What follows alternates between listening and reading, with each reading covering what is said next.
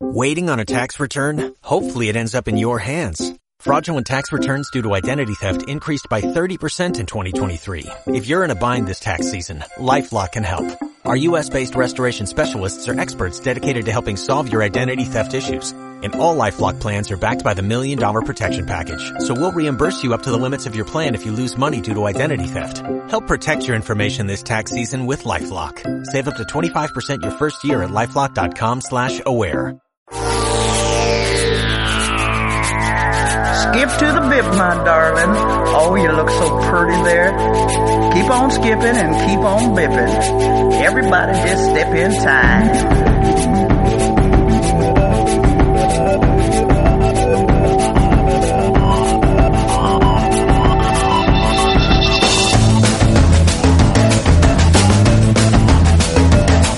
Y aquí estamos un jueves más contigo en nuestro Music. Siempre de la mano de Rafa Serra. ¿Qué tal? Muy buenas, Rafa. ¿Cómo Muy buenas todo? tardes, Paco. Muy bien. Aquí impecablemente en esta localización tan estupenda en la que me traes de vez en cuando. Es que no me sacas a sitios interesantes, Paco. Ay, Siempre estamos ay. eh, ¿Cuánto ahí al lado del Palacio de Congresos. Digo, ¿cuándo me llevará este hombre a la Marina? Pues no es que no me lleva. Pues al final me has traído. Eh, claro que sí. Qué hombre. bien, qué bien. Tú sabes, ya lo decíamos. Y ahora cuando venga el buen tiempo, tú fíjate, este sol, este mes de febrero. este tiempo tan raro, porque tan la verdad es que es muy ¿verdad? Raro esto, pero Eh, bueno, que que estamos esto. aquí de casi- pues casi de manga corta, por no decir Pues- en manga corta. Por, por no decirlo, ¿eh? por no decirlo, porque es lo que deberíamos de llevar ahora mismo. Bueno, cosas, Que cosas. apetece de un cóctel, vamos, ¿eh? que, que apetece un cóctel, un cóctel fresquito, algo que ya nos diga que, eh, bueno, que estamos ya en el albor del fin de semana y que ya apetece un poquito darse una vuelta por esos sitios tan estupendos que hay por Valencia y por otras ciudades que te sirven unos combinados maravillosos. Y de eso vamos a hablar y un poquito también de música, como siempre. Que es de lo que se trata nuestro Musicopter. Eso es. Bueno, vamos además con, con uno de los grandes clásicos. Un clásico eh, que tiene, fíjate, hay cócteles que son eh, más ricos que su historia, ¿verdad? Y Sí. hay cócteles que son, la historia es más interesante que, lo, Que- que, luego que el cóctel en el propio sí. cóctel, sí. Este cóctel en realidad es un cóctel bastante normal, Sí. bastante normalito, vamos a decir, eh, en cuanto a resultado final, en cuanto a, eh, bueno, mm, sí, no es un cóctel de estos deslumbrantes, eh, pero tiene una historia súper, súper, súper eh, divertida y súper entretenida, Vale. Eh, también como otros muchos eh, con diferentes eh, atribuciones de paternidad y maternidad en cuanto a que todo el mundo quiere arrimar el asco a la sardina y la marca Sí. comercial quiere decir no yo lo inventé y luego Sí. el, el dueño del bar que en su día lo no yo fui yo no entonces todos para que claro evidentemente hacerse famosos y ganar dinerito. Y bueno pero al final es un cóctel que ha, ha rodado mucho muchos años y que es primo hermano de un cóctel del que si quieres hablaremos la semana que viene que es el Negroni. El Negroni sí que sonará es un cóctel el eh, Negroni es es uno uno de del los- santo grial prácticamente no de la santísima trinidad Ese de los es de, cócteles de- de los que están en ese top ten que Sí, tú dijiste en su día. que, y que más, que los- más se consumen en todo el mundo. que Es bien un- arriba está. con-. Pues este, el Negroni, es primo hermano de este que es anterior, que se llama el americano. El ¿vale? americano. El cóctel el americano. Y bueno, y por entrar un poco ya en materia, ¿de dónde viene este cóctel? Pues igual que el Negroni viene, efectivamente viene de Italia. ¿Vale? Eh, eh, ¿Cuántos cócteles vienen de Estados Unidos? Muchísimos. De Inglaterra, muchísimos. Pero hay otros, sobre todo, fijaros, aquellos que llevan una base eh, de vermut, ¿eh?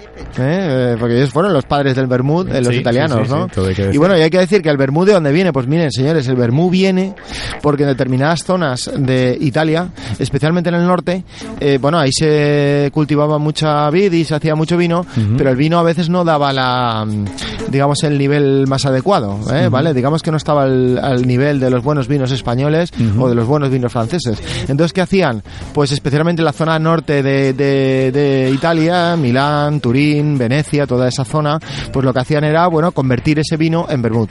¿Qué es lo que hacían? Pues utilizaban pues, eh, especias, eh, raíces, eh, hierbas Sí. aromáticas y con un tratamiento determinado, con un, con un macerado, etcétera. Al final lo que hacían era un poco enmascarar una calidad un poquito regulera de esos vinos de esas zonas que efectivamente no son conocidas mundialmente por la calidad de sus vinos, sino más bien por, lo- por la calidad de sus vermuts. Y bueno, más o menos pensada hace unos 100 años es cuando por la zona de Turín, ¿vale? Eh, eh, la zona del Piamonte, ¿verdad? Eh, Torino. Torín, ¿no? En Torino, pues para aromatizar el vino de Moscato, que era mm, el vino de allí, o sigue siendo el vino de allí propio de la región, pues, pues echaban esas hierbas, eso tal, y salió ese vermut de, de Torino, ese vermut turinés que todavía se sigue comercializando. Luego, con el paso del tiempo, ya entrados en 1910, 1920, Alessandro Martini y Luigi Rossi, no suenan esos nombres, no, Fíjate, son, nos no son pilotos de motos, no Son- son, ni, ni juegan en el Inter de Milán, sino Pero que todos los hemos visto en una botella, ¿eh? todos los hemos visto, todo lo que dicho. sí, sí. Entonces eh, cogieron esta tradición tan milenaria, vamos a decir así, de, de- de hacer vermuts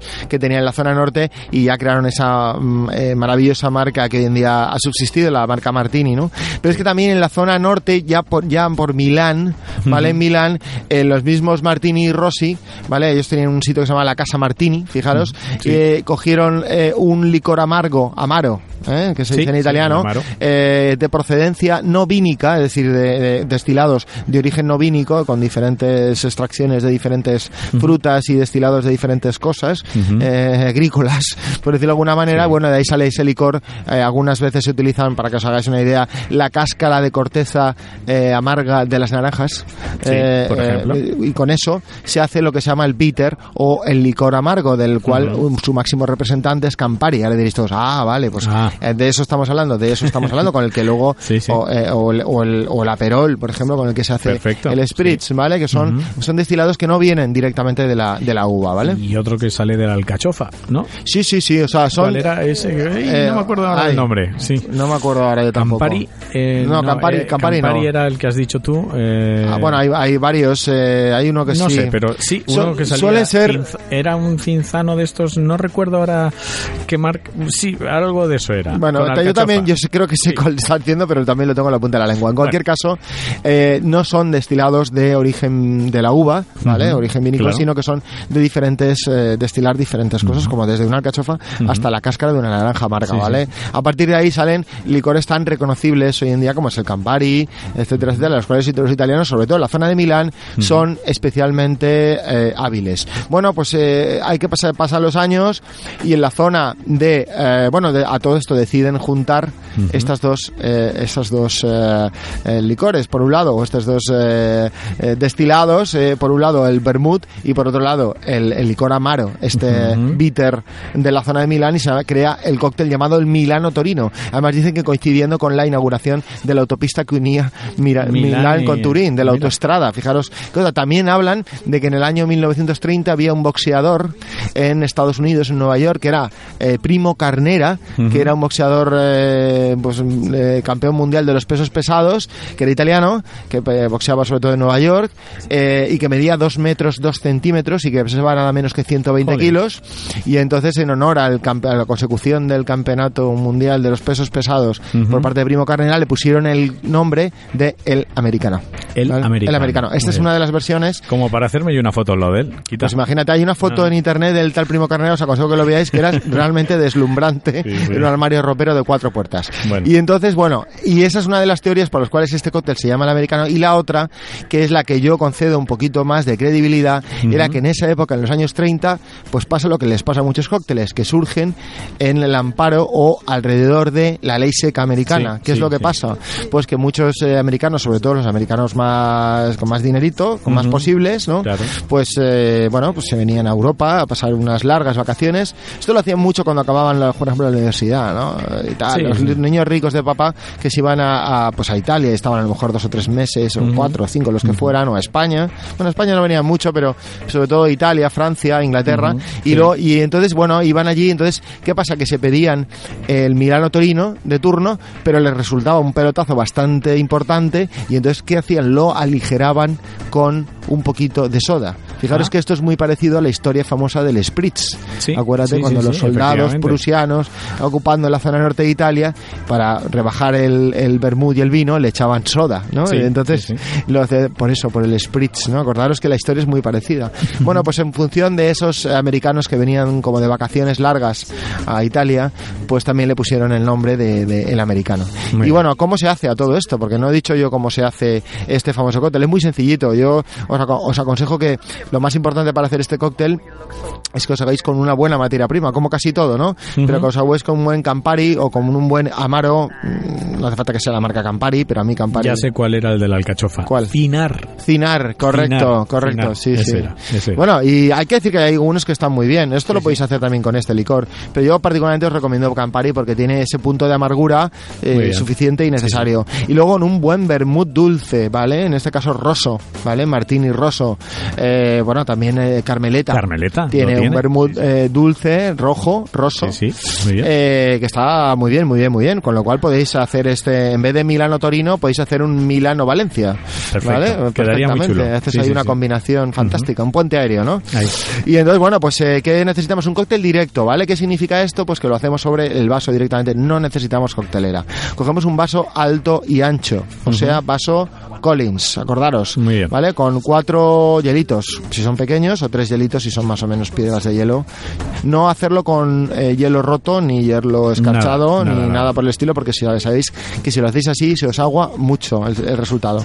Y simplemente sobre la, el mismo vaso con el hielo, una oncita de Campari, una oncita de vermut dulce, en este caso Carmeleta, perfectamente roso, eh, y luego unas cuatro onzas que es rellenar hasta arriba con eh, soda, Soda, ¿vale? Agua soda, agua tónica si queréis, pero yo sería partidario de soda. La- si utilizáis tónica, el problema es que el resultado al final será demasiado amargo. Demasiado amargo, te iba a decir. Como el Claro, Campari es claro. amargo, el vermut dulce es verdad que es dulce, pero también tiene un toque un poquito amargo, eh, tal. Y entonces ya si utilizáis la tónica os va a quedar un pelotazo importante, ¿no? Soda, o en su defecto también hay gente que utiliza pues un- una buena agua con gas. ¿no? Agua con gas también, Perfecto, perfectamente. ¿no? Agua con gas, exactamente. Y bueno, y por último lo decoramos con una rodajita de limón. Y fijaros, con la, Es con la cuchara, con leche cucharilla, sabéis que siempre que hacéis un cóctel directo con la cuchara coctelera, está larga, ¿verdad? Sí. Eh, tenéis que removerlo bien y tenéis un cóctel súper refrescante, muy italiano, muy de los años 30 y muy, muy cool, muy tal, que os da pie a contar toda esta historia del boxeador de dos metros y todo esto, Y porque todo. aquí, porque si no, ¿para qué estamos aquí? Para contar Hombre, una historia. Está para, Ya está. para aprender. Estamos aquí para aprender. ¿eh? Son cosas vamos- que yo, yo, sabiendo mucho. yo os, do- os doy, os doy, eh, un- os digo un secreto y es todos los días, este cóctel ya lo hemos comentado en este programa alguna Sí, vez, sí, sí. y os digo siempre que vuelvo a indagar un poco, a consultar blogs, referencias, eh, periodistas que hablan de esto y hablan muy bien de esto. Eh, yo siempre aprendo una cosa nueva, una anécdota nueva, siempre me sorprendo porque es verdad que, que bueno, pues sí, que surgen eh, padres eh, de repente de la, de, la, de la criatura, surgen de repente de sitios que hablan de, de- este cóctel y que le dan una nueva versión, Sí. cocteleros que le dan un toque diferente y bueno, pues es, siempre es eh, apasionante conocer la historia que hay dentro o detrás de cada cóctel. Y esas bonitas historias y leyendas que siempre nos trae Rafa. Desde luego. Oye, eh, vamos eh, con esta segunda parte de lo que suele ser habitualmente nuestro musicóptel, que es la música. La música. Eh, lo solemos hacer fácil, hoy también. También, ¿eh? también, también. Más, este siempre lo solemos ligar a. a Sí, este eh, porque hemos puesto alguna vez claro. alguna canción eh, que con el nombre americano de la de American, American Girl, creo que hemos llegado a poner de, de, de Tom Sí. Petty, me parece Sí. que quiero recordar alguna vez, pero bueno, esta vez nos hemos ido a lo seguro y lo seguro es año 1930, americanos que se van a Italia a hacer el gamberrete eh, con el dinero del Ah, papá. sí. Pues eso es el argumento de una maravillosa novela que os recomiendo que leáis y luego veáis la película si queréis. Pero la novela es deliciosa de Patricia Highsmith que se llama El talento de Mr. Ripley, ¿vale? Ajá. Película, ah, diréis, eso es una peli de Jude Law y Matt Damon. También, También, muy buena película, por cierto, también, y que merece la pena que la veáis también. Bueno, pues en esa película, estrenada ya hace unos años, eh, que es reciente, pero relativamente, eh, bueno, que narra las aventuras y desventuras de estos, una pareja de amigos, vamos a decirlo así, que están Sí. haciendo esto mismo que estamos diciendo, que es bebiendo cuando no podían beber en, Estados Unidos y pasándoselo bien, pues eh, eh, emergen la figura de, de Matt Damon y de Jude Law, estos dos amigos, digo, que están un día de por ahí de fiesta y se meten dentro de un, de un garito de jazz. Y allí interpretan la canción de una canción mítica de los años 30 de un autor llamado Renato Carosone, que es una Sí. de toda la vida, vamos, un- Legendario. legendario, que murió ya hace unos años, pero bueno, que era un legendario de la música italiana, de, de la canción eh, napolitana, de la canción sureña, aunque él nació en Roma, pero, pero bueno, era, era la- esa canción napolitana, ¿no?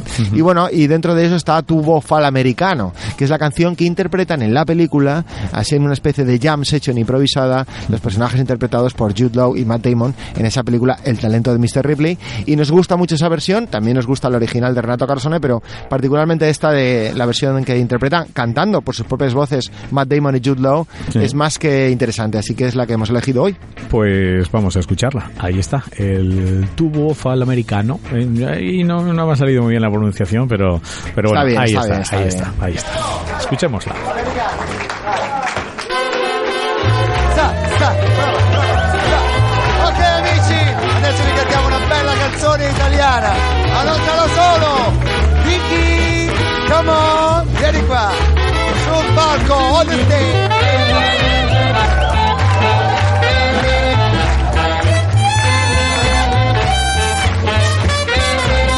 Bella, pomodoro, mozzarella, vai.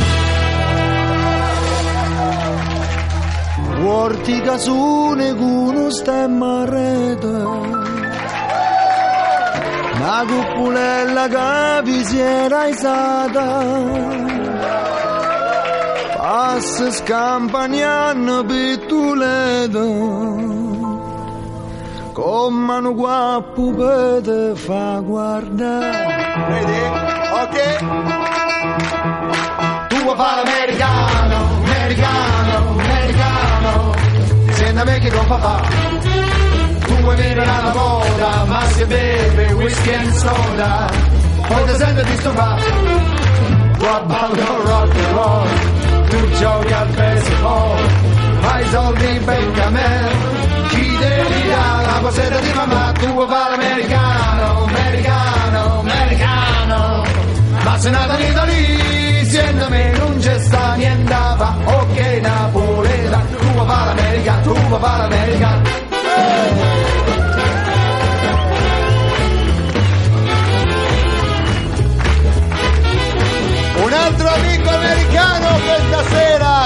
Sul palco, Tom Ripley, Tom vieni qua, vieni qua. Come te può capire chi te va bene. Se tu le parli in mezzo americano. Quando si fa l'amore sotto la luna Come te viene capiti alla più. Ok? Tu vuoi fare l'americano, americano, americano Che non è di fa tu vuoi vivere alla moda, ma si beve whisky e soda. Poi ti disturbato, tu rock and roll, tu gioca al baseball, ma i soldi venga a me. Li dà? La posetta di mamma, tu vuoi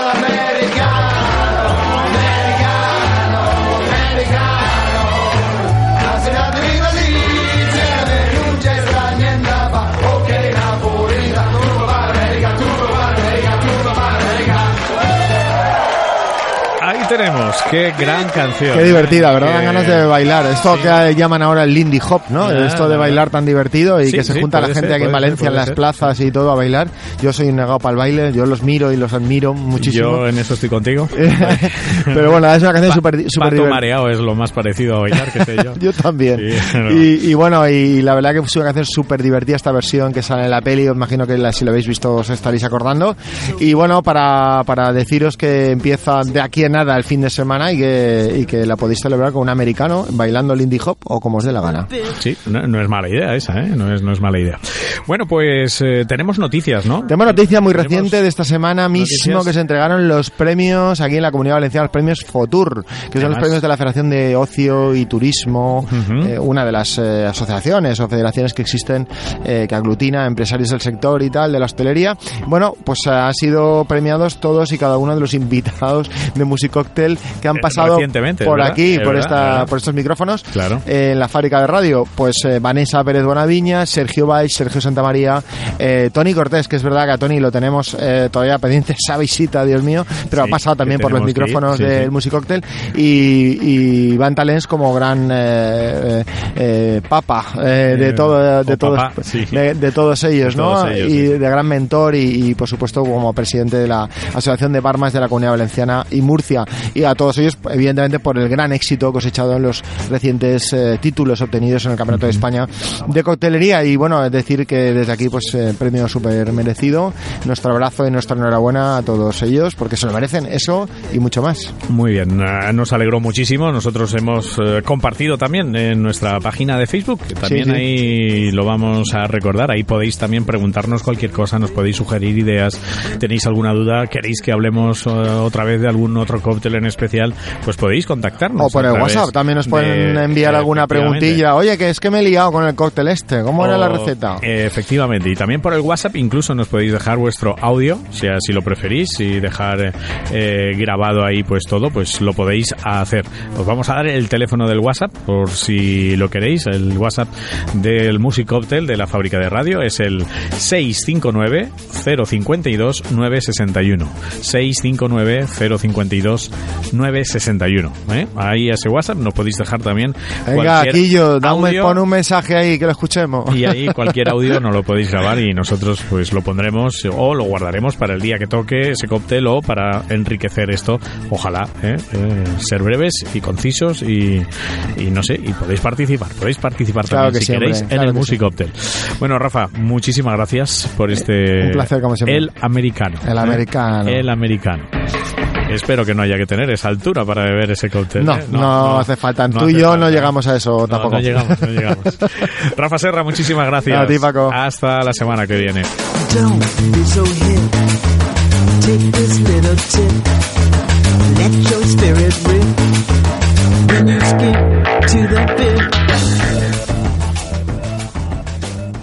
Waiting on a tax return? Hopefully it ends up in your hands. Fraudulent tax returns due to identity theft increased by 30% in 2023. If you're in a bind this tax season, LifeLock can help. Our US-based restoration specialists are experts dedicated to helping solve your identity theft issues. And all LifeLock plans are backed by the Million Dollar Protection Package. So we'll reimburse you up to the limits of your plan if you lose money due to identity theft. Help protect your information this tax season with LifeLock. Save up to 25% your first year at LifeLock.com slash aware.